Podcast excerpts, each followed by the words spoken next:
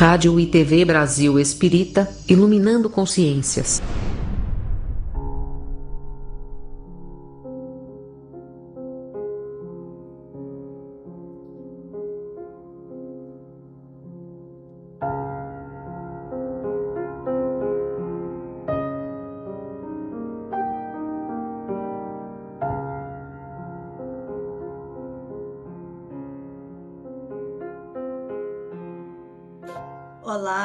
Amigos queridos da Rádio e TV Brasil Espírita de Alagoas. É uma alegria darmos continuidade a este programa Poesia, a expressão do ser. Como diz o nosso grande educador Bruno Bettelheim, ele diz que o mais difícil e o mais importante a ser ensinado a um ser humano é o sentido da vida. E nós estamos, meus irmãos, oferecendo a vocês a mão cheias todo o sentido da vida que Jesus nos trouxe para nos libertar das amarras da dor. Então, sejam muito bem-vindos e que Jesus abençoe esse nosso trabalho. Eu vou passar então a palavra para o André, que é o nosso coordenador o nosso convidado mais do que especial, que agora já é parte do programa. Na verdade, ele é o coordenador do programa. Vamos lá, André. Bota então, o noite. seu direcionamento. Boa noite, Leila. Boa noite, Tereza. Boa noite a todos que estão nos acompanhando nas plataformas. Boa noite a todos que estão nos ouvindo, seja em qualquer lugar desse nosso imenso Brasil desse nosso imenso planeta, porque já sabemos, né, Tereza? É, a rádio está avançando além mar, não é isso? Opa, indo para a Índia, gente. Boa noite, queridos ouvintes, boa tarde e uma, um bom início de manhã, seja a hora que você nos ouvir. Vamos lá, André, estamos aqui para mais uma abertura especial e para que a gente aprofunde o nosso conhecimento e que a gente caminhe sempre em direção à luz, não é isso, queridos? Vamos nós. Vamos nós. Bom, retomando o nosso, a nossa conversa do nosso último encontro, é, falávamos, né, acompanhando o Evangelho de Jesus, né, no o Evangelho segundo o Espiritismo, no capítulo 3, em que Kardec traz há muitas moradas na casa de meu pai né? Jesus nos afirmando isso. Mas logo na sequência, ele diz assim: Não se turbe o vosso coração, crede em Deus, crede também em mim. Essa crença, eu fico pensando, exige ah, de cada um de nós grande esforço? Não. Eu penso que esse carinho, esse amor, esse, é, esse abraço fraternal que Jesus nos trouxe há dois mil anos, ele é tão envolvente, tão é, de tão cheio de esperança que fortalece em cada um de nós a nossa fé, a nossa fé na vida futura, a nossa fé no universo grandioso criado por Deus, a nossa fé no nosso papel diante do planeta, diante da vida a nossa fé diante do Pai.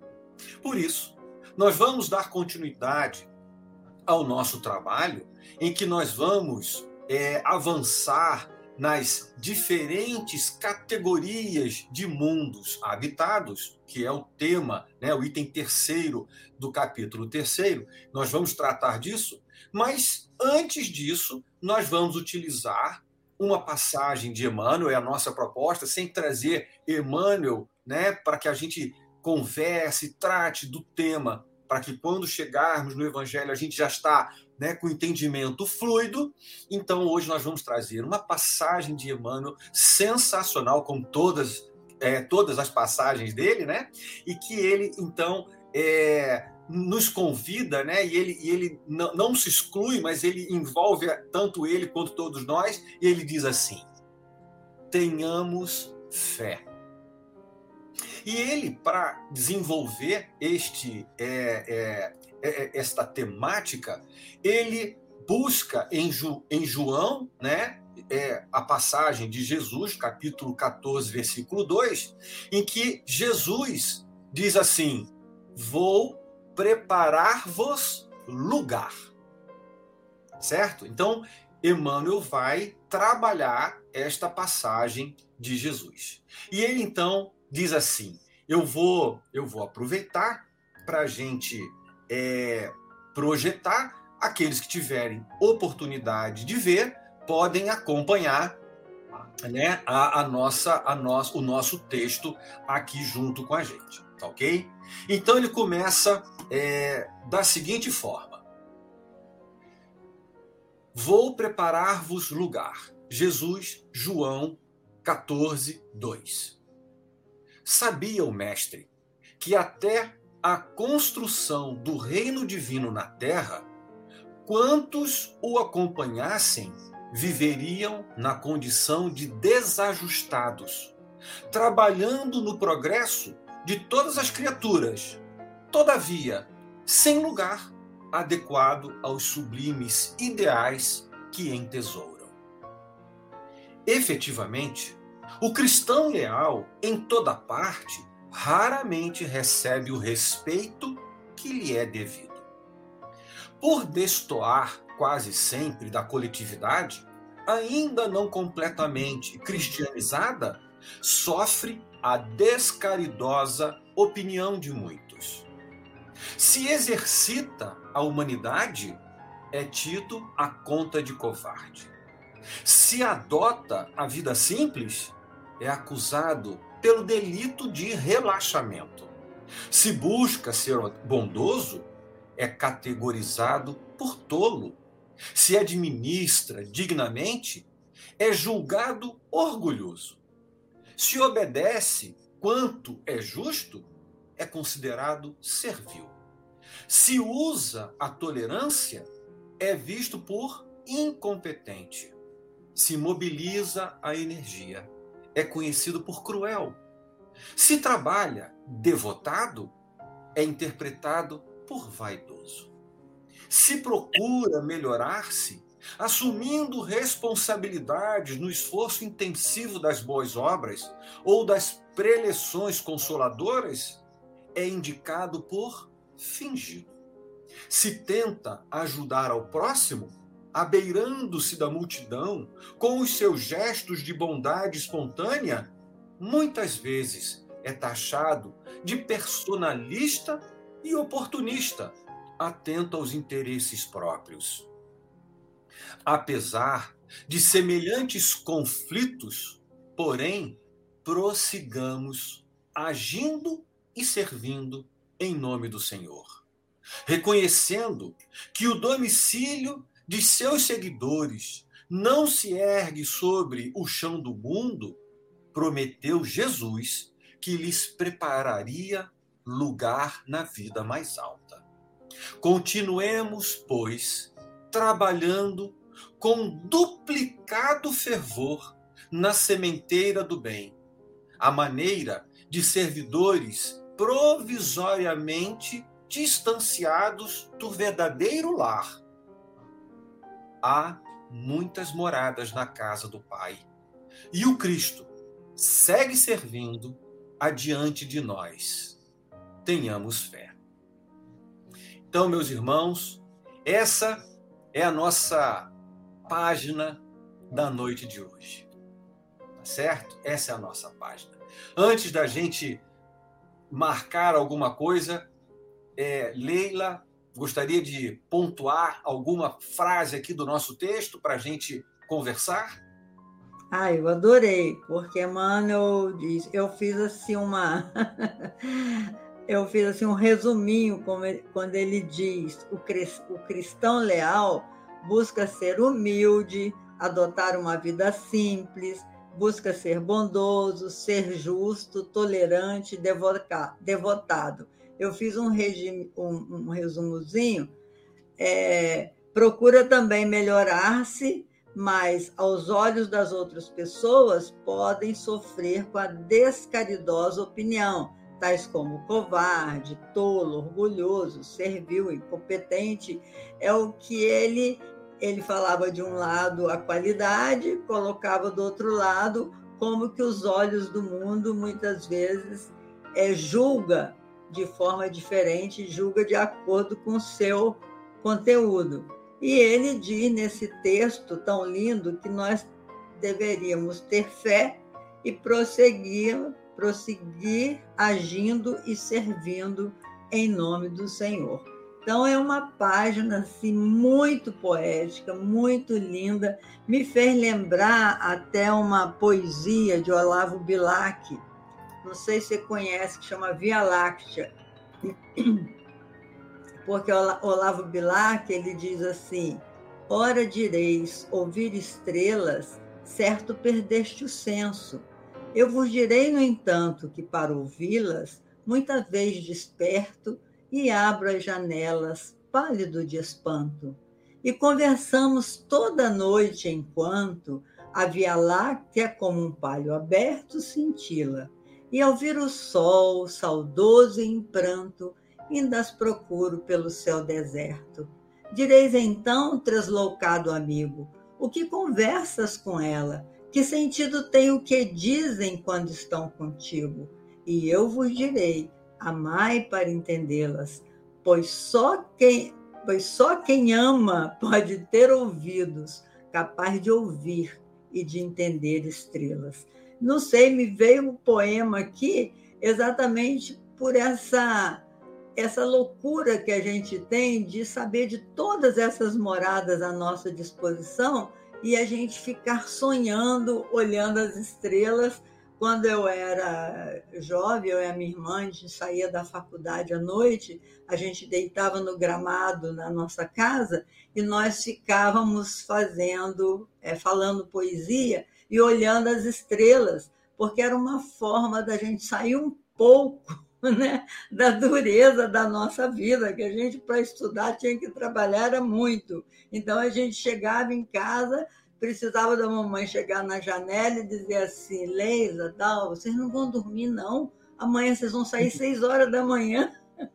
Mas a gente tinha necessidade de olhar as estrelas, né? É a necessidade que eu estou sentindo agora com um texto tão lindo, de soltar essa vontade de sair de mim mesma e encontrar as estrelas. E é lindo quando Bilac termina o verso, dizendo só quem ama tem ouvidos capaz de ouvir e de entender estrelas. Isso é o amor do Cristo na nossa vida, né? Olha, não, não podemos deixar, né, Tereza, de dizer que é um privilégio, né, ouvir é, Olavo Bilac pela voz suave, né, da Leila. Oca, né? Nossa poetisa, Leila é uma poetisa maravilhosa oportunidade ímpar, né? É, assim, poucas pessoas têm a, a memória, o domínio da não só de, de, de fazer, mas também de recitar tão de forma tão tão bela, né? A, a Obrigada. Obrigado. É, o seu seu texto nos inspirou. É. Bom, é, na sequência aqui, a gente no texto que a gente estudou, a gente observa que Emmanuel, é, e eu, eu gosto muito de lembrar disso, né? Emmanuel, ele, é, vamos dizer assim, o que seria da luz se não houvesse a escuridão? Ele utiliza é, é, o, o conceito contraditório de tal maneira que reforça o positivo, né? Uhum. Se ele simplesmente dissesse humilde, vida simples, bondoso, talvez a gente não valorizasse todos esses é, é, é, essas qualidades, né, é, essas virtudes, se ele não colocasse ó, humilde, cuidado que você vai ser chamado de covarde. Então ele, ele faz com que a gente venha para o ponto de equilíbrio e entenda com clareza qual a conduta que nós temos que adotar. Não é até porque, né, Nanda? Até porque a gente pode se perguntar mesmo: será que eu estou sendo humilde ou estou sendo covarde? Isso. Você, você, atrás de uma humildade, você está escondendo uma deficiência, uma, uma, uma, uma falta de coragem mesmo. Dessa passagem, Tereza, alguma coisa aqui desse de, de, desses dois olha, cenários aqui pintados? É, olha só. O que mais me chama a atenção? Se obedece, não, se administra dignamente, é julgado orgulhoso. Se trabalha devotado, é interpretado por vaidoso. Orgulho e vaidade, algo a ser difícil de domar nos seres humanos. É o que me toca muito, porque a gente esquece que o problema maior é da alma, né? Para essas, essas, o contrário do bem para o mal está no problema da alma que cada um traz consigo. A verdade bendita é essa.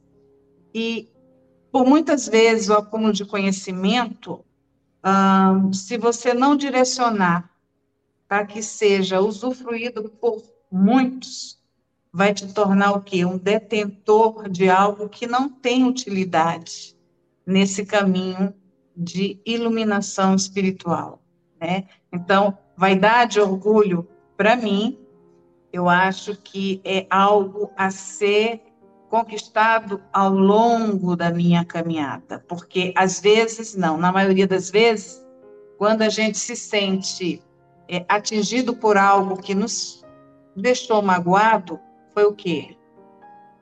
O orgulho, o teu ego, né? Isso não é nada mais do que um ego exacerbado, sim.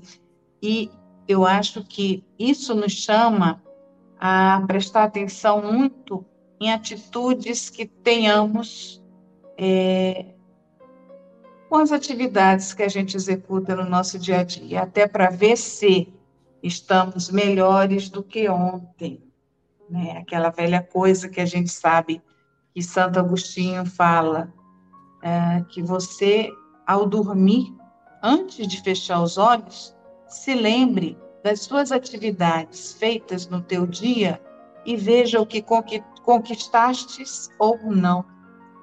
Isso é, é muito bom, esse balanço, até para a tua balança de vida ficar chegar a um equilíbrio algum dia, não digo agora, algum dia, porque são vários itens a serem conquistados, mobilizados e trabalhados dentro de cada um de nós. Isso me chamou muita atenção para pensar.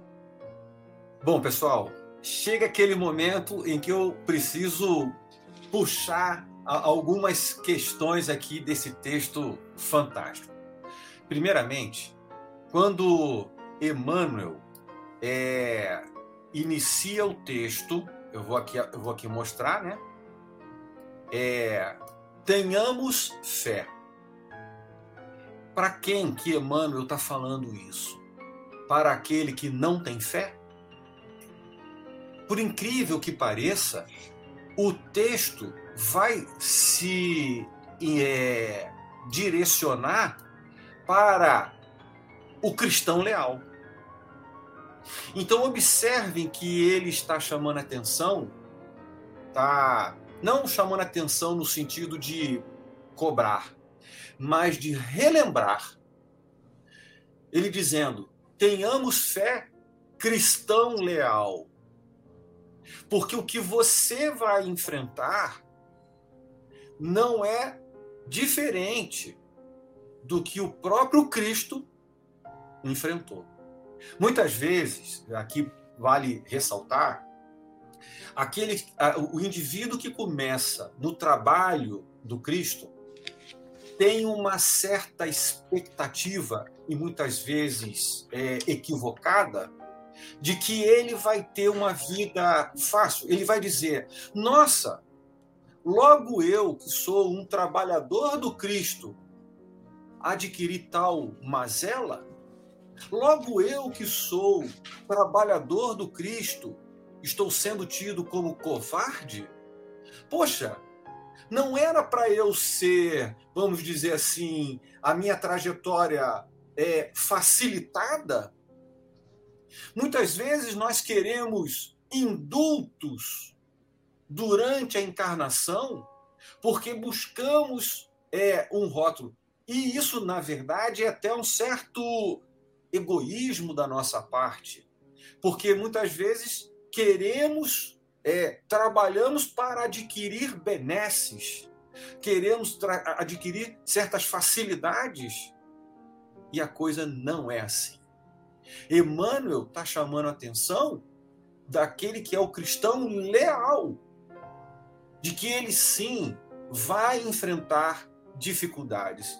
Eu faço aqui uma, uma, uma lembrança a uma passagem do Chico, em que o Chico, é, já trabalhando no seu mandato mediúnico de amor, ele então é visitado por dois repórteres é, tidos como é, tidos como estrangeiros e ao final daquele episódio é, uma matéria sai na revista Cruzeiro é, tratando, mostrando, dando uma conotação, criando algumas situações embaraçosas para o Chico.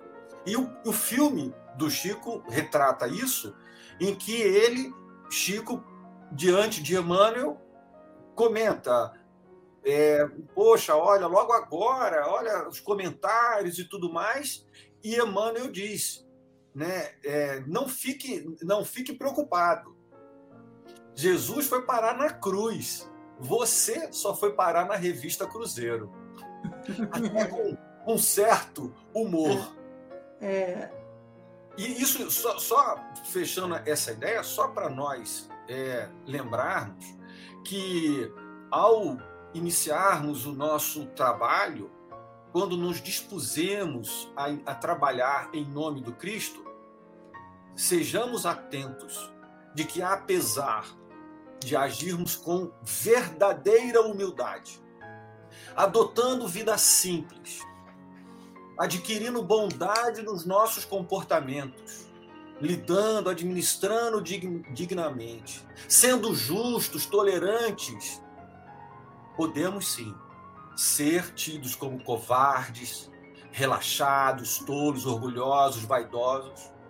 E isso não não será para nós uma novidade, porque até Emmanuel está nos alertando: olha, é o que vai acontecer. Mas não se turbe o vosso coração. E aí vem a coisa, a parte aqui é, é belíssima, né? Quando ele no final ele diz assim: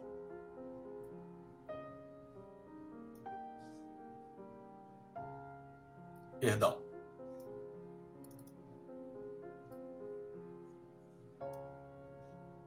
André, você sabe que essa, esse texto aí em cima também, eu acho que ele não só nos adverte com relação à, à censura dos outros do lado de fora, mas também a uma censura íntima que a gente tem que fazer porque a gente percebe também que muitas pessoas que dizem que adotam uma vida simples, elas são realmente relaxadas. Elas são uma pessoa que não liga, entendeu? E fala, ah, não, mas eu gosto de uma vida simples. Mas eu acho que ele nos adverte também que o contraponto a gente deve fazer dentro de nós mesmos. Se mobiliza a energia, é conhecido por cruel mas será que muitas vezes a gente não está mesmo sendo cruel e justifica dizendo que é enérgico, por isso que é enérgico? Muitas pessoas mal educadas justificam, não, eu, eu sou é verdadeiro, né? Como se mão, né? é, é. Então eu acho que o Emmanuel tem, ele faz essa advertência não só para a gente saber que vai sofrer esse tipo de de, entre aspas, perseguições, né? mas também que, que a gente tenha que examinar realmente o porquê dos nossos atos. Se obedece quando é justo, é considerado servil. Será que realmente a gente não está sendo servil? É. Não é? Ele faz um contraponto que é para a gente pensar realmente nas nossas atitudes.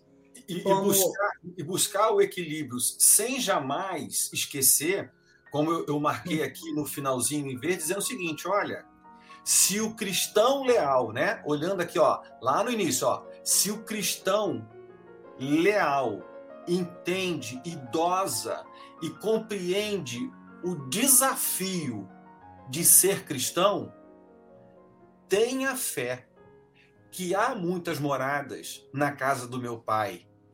Vou preparar-vos lugar, porque afinal o domicílio de seus seguidores não se ergue sobre o chão do mundo. Foi o que Jesus nos prometeu, dizendo que vai preparar lugar na vida mais alta. Então é entender o verdadeiro sentido de moradas, que há moradas, que nessas moradas Jesus prepara o lugar. Na, a, a, no programa anterior falamos bastante sobre isso, e de que não teremos lugar no mundo, porque certamente teremos muitas críticas que vão nos, nos assolar, tá certo? Então aqui está é, talvez uma das grandes conexões que esse texto nos traz, mostrando que o verdadeiro cristão, o cristão leal, mantém a fé na vida futura, que é lá a morada dos espíritos na vida maior. Vamos lá, Tereza? Vamos lá, vamos agir e servir em nome do Senhor. É essa, né, a grande lição de, de tudo isso. É vigiar e orar sempre, meus irmãos. Aqui não tem recreio. Aqui a lição é árdua, prestem atenção. Ninguém veio à Terra para fazer recreação, não. A gente até brinca, né? Mas a recreação, aqui cada minuto é bem precioso. E sobre quando você isso, toma... Né, Hã? Não, sobre isso, eu acho interessante que a pesquisa da minha irmã Dalva, ela pesquisou que o Evangelho de Jesus repete 100 vezes a palavra alegria. E as pessoas têm alegria como euforia, como esse estado de é, sei lá, de deixar fazer, né? de, de olhar as coisas com otimismo exagerado, mas não é, não, é alegria no sentido de gratidão, é essa alegria de saber que está na vida e que tem um propósito na vida, e isso o Evangelho de Jesus traz. Que a gente pensa que é só dor, só sofrimento, só cruz, ao contrário, o Evangelho de Jesus é alegria. Só para fazer um, um, completar o que você está dizendo aí. Verdade. É, antes da gente passar para o texto do Evangelho, eu marquei aqui é, uma passagem né, é, em amarelo que diz assim: é, servidores provisoriamente distanciados do verdadeiro lar. Alguém gostaria de comentar essa passagem? É Sim. o nosso caso. Estamos, por hora, afastados da, do verdadeiro lar. Né? O nosso lar é lá, não cá. Cá estamos apenas de passagem. E é a essa dicotomia gerada dentro de cada um é que cria o quê? O medo, né? Morrer, eu vou morrer. Não a gente vai nascer lá também. Então, se a gente começa a ter é, esse diferencial dentro de nós, a gratidão se faz, como a Lelinha acaba de falar, e a felicidade se torna o quê? Um estado de espírito, apesar de todas as agruras que vierem, né? Nos visitar. Porque estamos aqui é para isso mesmo é para a gente estar com coragem no confronto e no embate ao que nos faz mal e que a gente se doe para o bem. É isso aí. Nossa casa é lá, tá, pessoal? Não é aqui na Barra da Tijuca, não. Não é nas Alagoas, que é um lugar lindo, maravilhoso. A gente está ali só visitando, então aproveita. E aproveita mesmo, porque Deus nos presenteia com essa natureza linda, exuberante. Cuidemos da nossa casa de passagem. Isso também é muito, sabe, enriquecedor para que a gente possa crescer. Que o planeta, a nossa casa, a Terra, ela precisa de nós.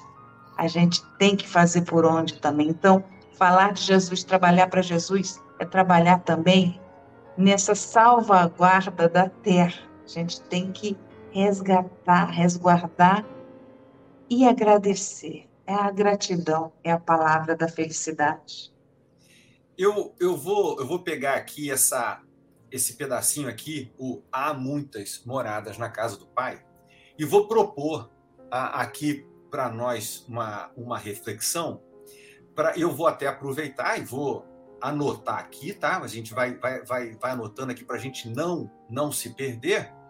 É, quando se trata das moradas na casa do pai. Ah, quando eu era mais novo, eu me perguntava assim: há muitas moradas na casa do pai. Ah, eu poderia dizer que as casas que eu moro, ah, eu morei aqui, morei ali, são casas, são moradas na casa do pai. As casas terrenas são, são moradas da casa do pai. Poderia dizer que são? Quais outras interpretações que vocês teriam do que seriam moradas na casa do pai? Então, a primeira que eu vou colocar aqui, casas terrenas. Uma primeira, tá certo? Só para a uhum. gente deixar pontuado. Quais outras moradas na casa do pai vocês elencariam para nossa reflexão? Ah, todas as moradas são moradas do Pai. Ué. Deus está em tudo, em todo lugar. Ele é o Criador de tudo. Qualquer lugar que nós estejamos, nós estamos na casa do Pai. Eu imagino só quando a gente está provisoriamente no mal, porque o mal por si só não existe, né? O mal é uma negação transitória do bem. O que existe é o bem. Mas quando transitoriamente a gente está é, envolvidos pelas sombras de nós mesmos, pelas sombras da, da, da nossa natureza perversa, é que nós estamos fora da casa do Pai. Ainda assim, eu acho que estamos na casa do Pai, porque até o demônio é filho de Deus, né? Então, Isso. todos nós estamos na casa do Pai. Eu, eu, eu, coloquei mais um aqui, por exemplo. Nós já estudamos, né? Nós já vimos isso os diferentes mundos no universo são casas do Pai. Né? Uhum. Eu poderia dizer, vocês aceitariam que eu escrevesse aqui, por exemplo, é, é, diferentes estados. Opa, diferentes estados da erraticidade seriam, mora, é, seriam morados na casa do Pai. Seriam morados na casa do pai. Então, eu poderia dizer aqui, acrescentar erraticidade, tá certo. Eu poderia dizer que os corpos, nas diferentes encarnações, uhum. seriam nossas moradas? Sim. Certo. Eu, encarnações. Eu poderia dizer que o meu, aonde eu projeto o meu pensamento, é aonde eu estou. Ou seja, o meu pensamento pode ser a minha morada interior? Sim. Pensamento. Eu acho. Ah, que mais seriam consideradas moradas é, nesse contexto que a gente tem? Só para a gente ter uma noção de que quando Jesus fala há muitas moradas, existem desde as moradas físicas, a morada corpo e a morada mente. E aí vem um detalhe que é muito importante. Muitas vezes, negligenciando a dádiva divina, nós não cuidamos adequadamente da nossa morada. Então, muitas vezes, negligenciamos o nosso cuidado do corpo que é a morada do espírito no período da encarnação. Então, nós temos que cuidar da casa, limpar a casa, né? Minha esposa aqui não deixa a casa, não posso deixar a casa desarrumada. É a nossa morada.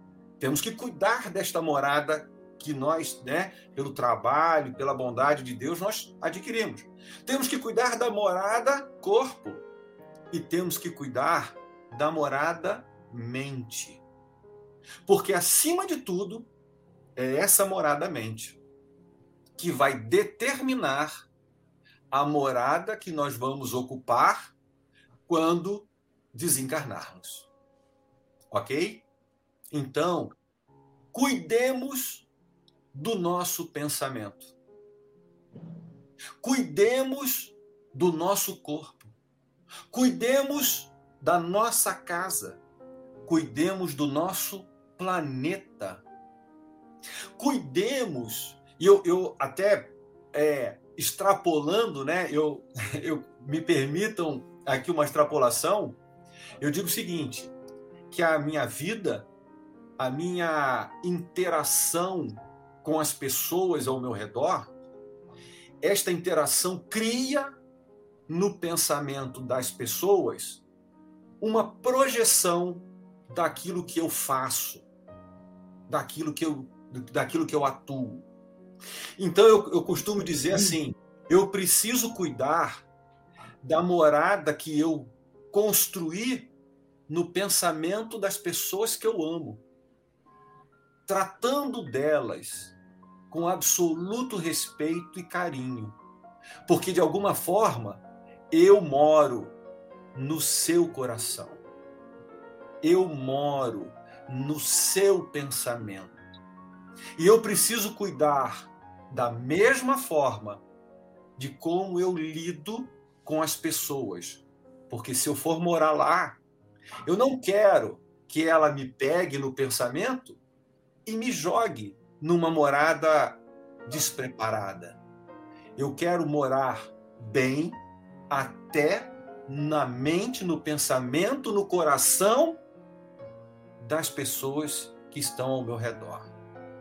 Este, esta reflexão ela está absolutamente associada à nossa relação com o próximo.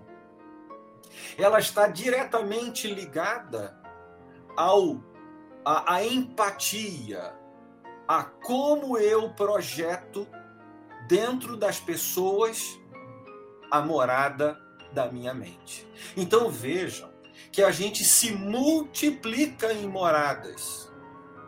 Porque aquela passagem, né, do livro Nosso Lar, em que André Luiz, já em Nosso Lar, recebe, percebe, percebe que uma senhora rezou por ele, fez uma oração por ele após o seu desencarne. Isso significa dizer que ele morava cuidadosamente no imaginário, no pensamento daquela senhora. Então, vejamos que no sentido lato, quando Jesus afirma, Jesus não não ele não questiona, ele não ele afirma: há existem muitas moradas na casa do Pai. Tá certo? E nós não podemos ser negligentes, descuidadosos. Temos sim que cuidar adequadamente de todas essas moradas. Isso porque este comportamento, este cuidado, esta fraternidade, este amor ao próximo é exatamente a chave que vai abrir a porta da morada que nós vamos ocupar na vida maior. Ok? Só para a gente fazer aqui uma, uma, uma reflexão mais, né, mais filosófica, mas também sentimental acerca de há muitas moradas na casa do Pai. Ok? É, Hermínio Miranda, não sei se você conheceu, eu conheci muito Hermínio ele tinha uma frase que ele sempre me dizia, ele dizia assim, Leila, não se toca numa flor sem incomodar as estrelas, porque todos nós estamos interligados, quer queiramos ou não.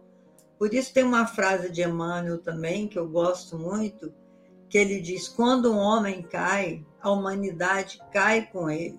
E Isso. quando o homem se levanta, a humanidade levanta com ele. Porque e, e Jesus enfatizou muito isso. Se alguma ovelha do meu rebanho se perder, eu paro todo o rebanho e vou atrás da ovelha desgarrada. De modo, meus irmãos, que é tão consolador o Evangelho de Jesus, é, e, e, é tão bonito esse discurso das moradas que André acabou de fazer, tão lindo você imaginar que a nossa morada mental, que devi, deveríamos realmente vigiá-la mais de perto, muitas vezes nos trazem aflições porque a gente não consegue é, aprofundar na beleza, na grandeza dessas palavras de Jesus, como o André tem é, aprofundado para todos nós. Obrigado, viu, André? Estou muito é. feliz. Agora, a, a, proposta, né? A proposta da gente chegar no Evangelho já com essas ideias trabalhadas, né?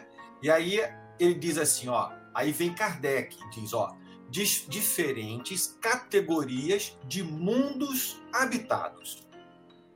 Do ensino dado pelos espíritos, resulta que muito diferentes uma, umas das outras são as condições dos mundos quanto ao grau de adiantamento ou de inferioridade dos seus habitantes.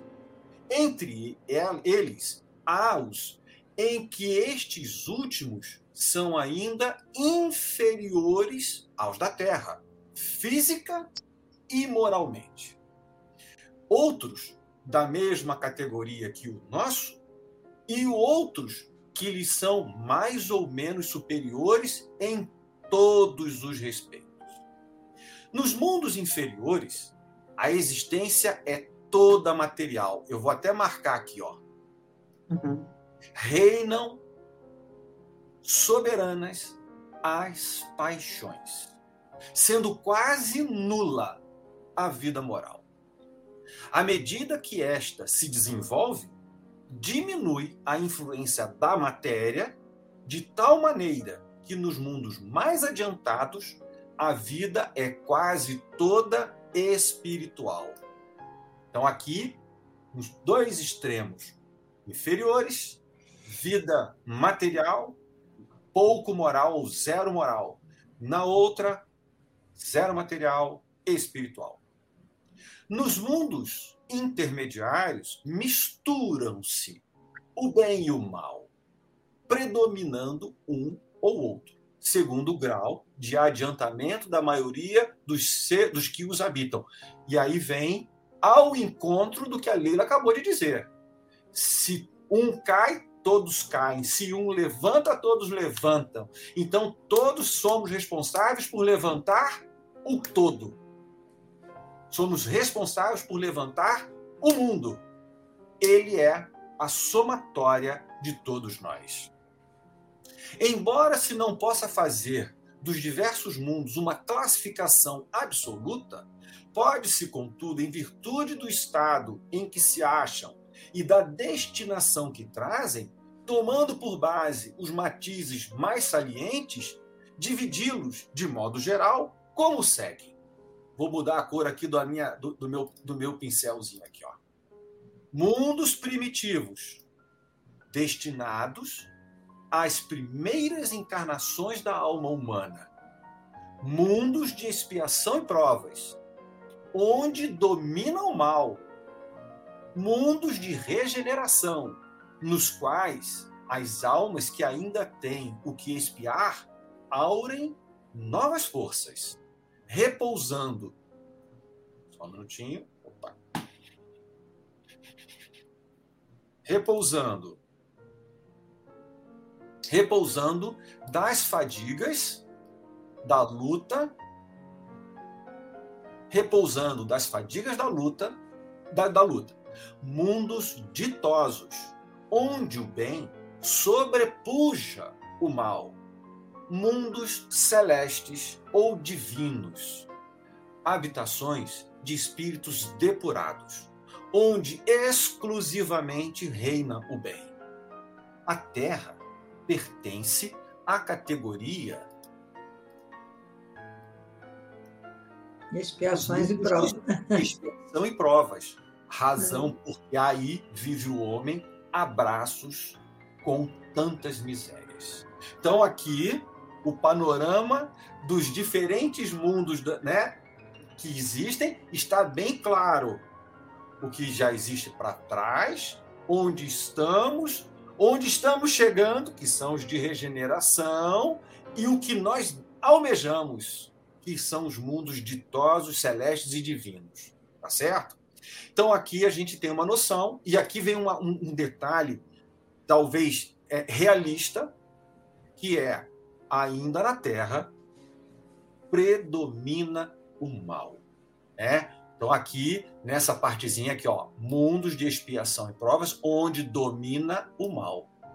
Cabe a nós mudar o planeta. Não o planeta mudar a gente. Mudar o nosso comportamento. Fazer com que a cada dia o bem predomine nas nossas ações sobre o mal que ainda persiste. E com isso a gente muda a nós mesmos, aos nossos, pelo exemplo, sem violência, aos que nos rodeiam, as cidades, os países, o planeta como um todo. Os espíritos que encarnam em um mundo não se acham a ele presos indefinidamente. Não existem né, provas eternas, não existem penas eternas. Nem nele atravessam todas as fases do progresso que lhes cumpre realizar para atingir a perfeição. Quando o mundo, quando em um mundo eles alcançam o grau de adiantamento que esse mundo comporta, passam para outro mais adiantado. E assim por diante, até que cheguem ao estado de puros espíritos. São outras tantas estações em cada uma das quais se lhes deparam elementos de progresso apropriados ao adiantamento que, que já conquistaram. É-lhes uma recompensa ascenderem a um mundo de ordem mais elevada, como é um castigo o prolongarem a sua permanência em um mundo desgraçado ou serem relegados para outro ainda mais inferior do que aquele a que se vêem impedidos de voltar quando se é, é, obstinaram no mal. Então, neste, nesta passagem, Kardec deixa com clareza a todos nós de onde viemos, no, no aspecto planetário mais amplo, onde estamos, para onde vamos mostra não só a existência dos mundos, das moradas, mas a relação que guardamos cada um de nós, que guarda cada um de nós com o mundo em que, que vive. De tal maneira que a reciprocidade do que eu faço e do que o mundo me oferece é a reflexão, é o reflexo da minha condição espiritual. Então, ao infinito existem condições espirituais.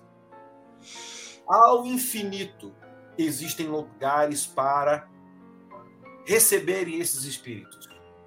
Nós não vamos habitar além universo. Nós vamos habitar o universo. E este universo está, sim, preparado, categorizado para receber cada um de nós exatamente conforme a nossa condição espiritual. Então, cabe a nós usar a chave do comportamento e ascender aos mundos ditosos e divinos. É isso mesmo, André. É, isso se aplica também, meus irmãos, você que nos ouve, à nossa própria individualidade, porque a gente passa por mundos dentro do nosso psiquismo. A gente pode sair, sim, de um mundo primitivo e caminhar para o mundo de expiações e provas a partir das nossas escolhas e depois entrar na própria regeneração. Numa vida só, a gente pode até construir um mundo psíquico celeste com as nossas ações, com os nossos atos, com a nossa vontade de acertar. Certa feita, meu pai me mandou uma mensagem mediúnica que me sensibilizou muito. Ele falou para mim: minha filha, os espíritos superiores não estão nem aí para os seus erros, porque eles sabem que você vai errar, mas eles aplaudem de pé cada acerto que você faz. Então, assim, isso, isso assim, é de um consolo você saber que a gente vai errar, porque ninguém ainda é, tem muitas conquistas, né? Como diz Pablo Neruda, quem pensa que nunca errou já morreu e não sabe.